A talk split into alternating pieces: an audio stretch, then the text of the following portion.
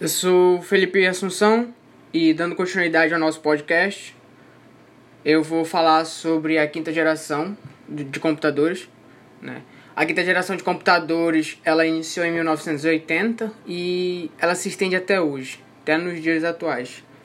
É nessa geração que houve a difusão da internet. E uma das características desta geração é a simplificação do uso de computadores, né? tanto em tamanho quanto em usabilidade.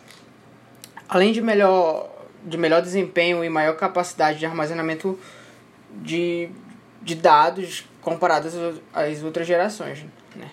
Um macro importante nessa geração foi a invenção dos sistemas operacionais, né? Linux, Windows, Mac e outros aí que facilitam ainda mais o uso de, de computadores, né? Sejam eles, sejam eles quais forem, né?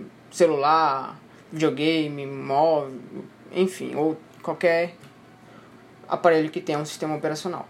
Né? A quinta geração ela está sendo marcada pela inteligência artificial, né? E mas não só isso.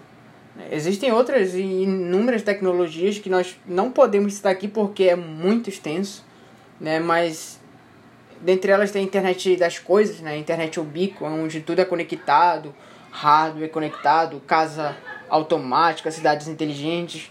Né? O, o, há também hoje em dia uma coisa muito importante que é o uso de sistemas de tempo real, como o Chromebook, né? que é como se fosse um computador, mas ele usa o Chrome como seu sistema operacional, é, dependendo da internet.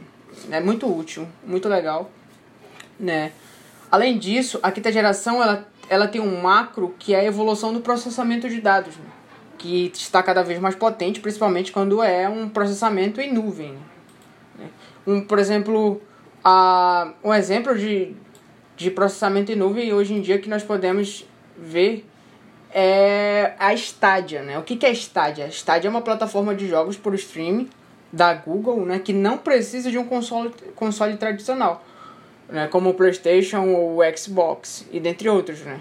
É, ela tudo que ela precisa é que o jogador, o usuário tenha uma conexão de internet estável, que ele possa acessar os jogos no stream e jogar inúmeros jogos né, como se tivesse ali um sistema operacional ao mesmo tempo processando em nuvem e é uma coisa muito maneira, né? Tudo que o jogador precisa é uma conexão de internet ou uma TV com Chromecast. A pessoa, um Chromecast é uma coisa para jogar um jogo de uma resolução de até 4K, né? Full 4K.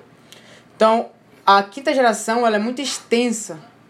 É, ela já é o futuro e por isso não dá para abordar todas as tecnologias dessa geração.